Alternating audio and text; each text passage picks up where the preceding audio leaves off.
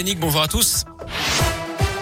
On commence par le trafic avec toujours cette énorme galère au sud de Lyon, autour du nœud de Ternay avec la 47 coupée en direction de Saint-Etienne euh, au niveau du pont de Givors à cause d'un accident. Il est euh, conseillé d'éviter le secteur.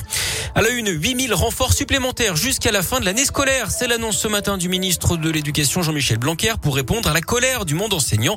3300 contractuels plus 1500 surveillants et 1500 vacataires administratifs pour soutenir les inspecteurs de l'éducation nationale dans le premier degré. À cela s'ajoute 1700 100 médiateurs de lutte anti-coronavirus. Plusieurs centaines de personnes seront également embauchées définitivement via le recours aux listes complémentaires, c'est-à-dire des candidats qui n'ont pas été reçus au concours mais qui étaient très bien classés. 8000 personnes donc en renfort qui seront recrutées dès la semaine prochaine. Hier, dans la foulée euh, des manifs et de la grève, Jean-Michel Blanquer avait déjà annoncé la mise à disposition de 5 millions de masques FFP2 pour les enseignants de maternelle sur demande avec livraison dès la semaine prochaine. Des masques chirurgicaux seront également livrés au personnel de l'éducation nationale. Défilé de politique à partir d'aujourd'hui dans la région à moins de trois mois de la présidentielle. Jean Castex, Elisabeth Borne et Jean-Michel Blanquer justement seront à Eurexpo près de Lyon pour les JO des métiers aujourd'hui. Anne Hidalgo, la candidate socialiste, elle est à Villeurbanne aujourd'hui et à Vaux-en-Velin demain, toujours dans l'agglomération lyonnaise. Et puis Christiane Taubira devrait annoncer sa candidature à la, à la primaire populaire demain dans le quartier de la Croix-Rousse à Lyon. Ils seront trois à comparaître, trois individus suspectés d'avoir agressé le patron du Blackbird Café à Saint-Etienne le mois dernier. Ils seront jugés en juin prochain d'après le progrès.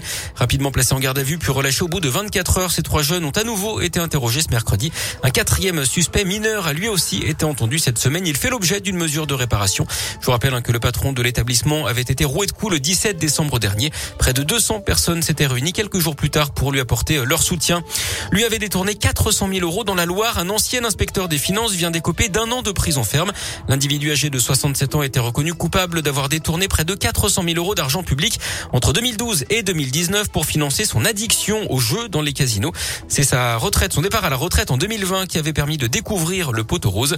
D'après le progrès, le tribunal a autorisé une détention à domicile sous la forme d'un bracelet électronique.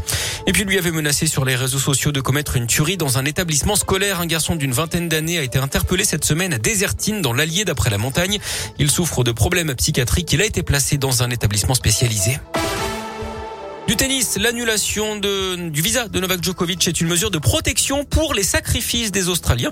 C'est ce que déclare ce matin le Premier ministre euh, australien après cette nouvelle mesure du gouvernement contre le Serbe arrivé en Australie sans être vacciné. Le numéro un mondial risque de rater l'Open d'Australie qui débute maintenant dans trois jours à Melbourne.